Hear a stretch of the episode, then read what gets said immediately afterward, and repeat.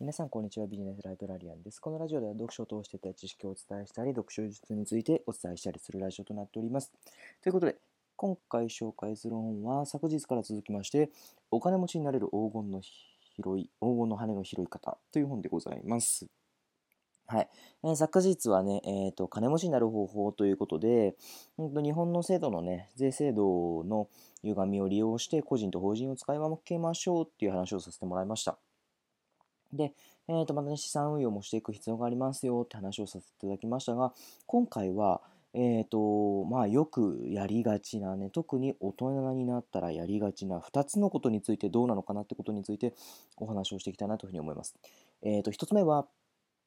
家についてです。はい、2つ目は、えー、生命保険についてです。どちらもね、たくさんの方がね、やりがちなことなんですけども、いかにどうなのかなってことについてちょっとお話をしていきたいなというふうに思います。はい、まず1つ目です。家を買うことについて、不動産を買うことについて皆さんはどうでしょうか？よくね、あの結婚して家を買ったらもう立派な大人だよみたいな、一人前の大人だなんていうふうにね、言われたりすることもありますけどもね、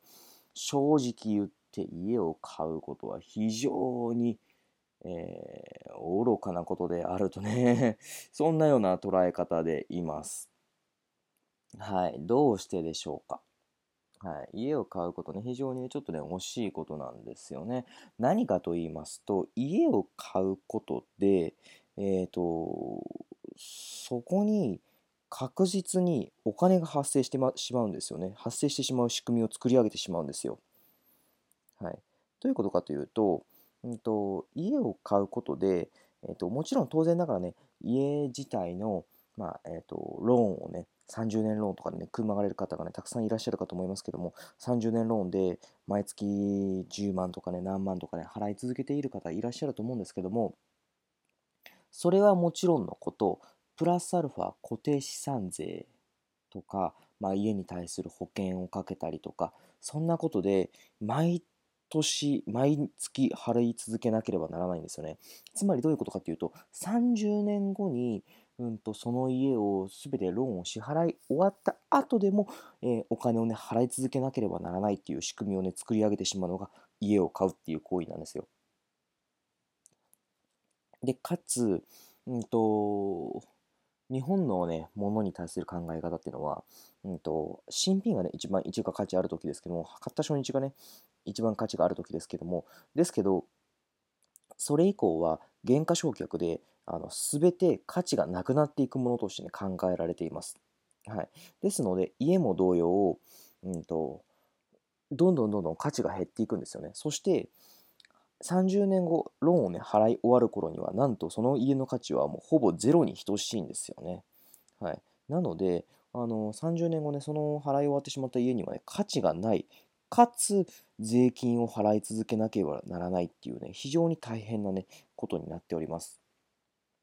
ので、家を買うっていうのは少しね、ちょっとね、大変なことをね、なっていってしまうっていうことですので、今一度家を買おうかな、どうしようかなって悩む方、悩まれている方、またね、これからもしかしたらそういう風なね、場面で食わす方は、んと、一旦ね、立ち止まって考えてみてもらえるといいんじゃないかなというふうに思います。はい。ですので、家を買うことどうなのかなってことでした。はい。二つ目です。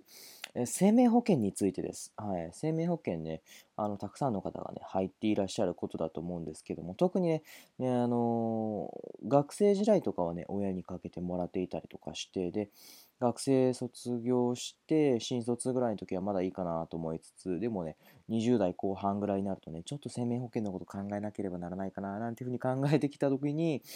うんと、生命保険ね、いろんなところで進められてっていうような感じで、なると思うんですけども、まあ、それでね、生命保険やった方がいいのかどうかって話なんですけど、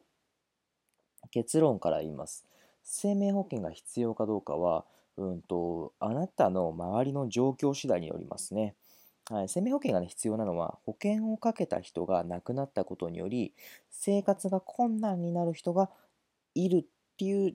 状況の方、まあ、つまり例えばですけど、まあ、新たにね家族ができて例えば子供が生まれてっていうような状況でもしねそこで自分が亡くなったら死んでしまったら、うんと、奥さん仕事していないし、まあ、そんな中でね子供を養っていってもらうっていうことは、ね、非常にね大変だなってなんていう時、はい。もちろんね、奥さん自身も働いていればね、まあ、別の話なのかなとも思いますけども、まあ、ただ例えばね、あの両親ともに一気にね、ちょっと亡くなってしまって、子供一人残してしまうって、そんなような状況ですと、保険をかけた人が、亡くなったことにより、まあ、子供はね、生活が困難になってしまうよっていうような、ね、状況になってしまうかもしれませんが、そんな感じで、あの保険をかけた人が亡くなったことによって、周りにね、影響を与えてしまうっていうような場合には、やっぱり保険をかけるのも一つの手ではあるかもしれませんが、そうじゃなければ、そんなに保険をかける意味ってあんまりないんですよね。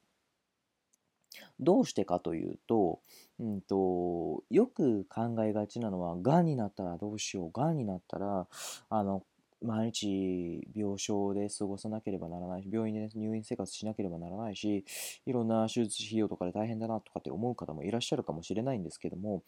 実は、あの、国にはこんな制度があるんですよね。高額療養費制度という制度があります。はい。どういった制度かというと、まあ、あの高額な、ね、療養費になった場合には国が少し負担しますよっていう制度なんですよ。それって保険とかじゃないんですけども、そういう制度があるんですよね。誰でもが利用することができます。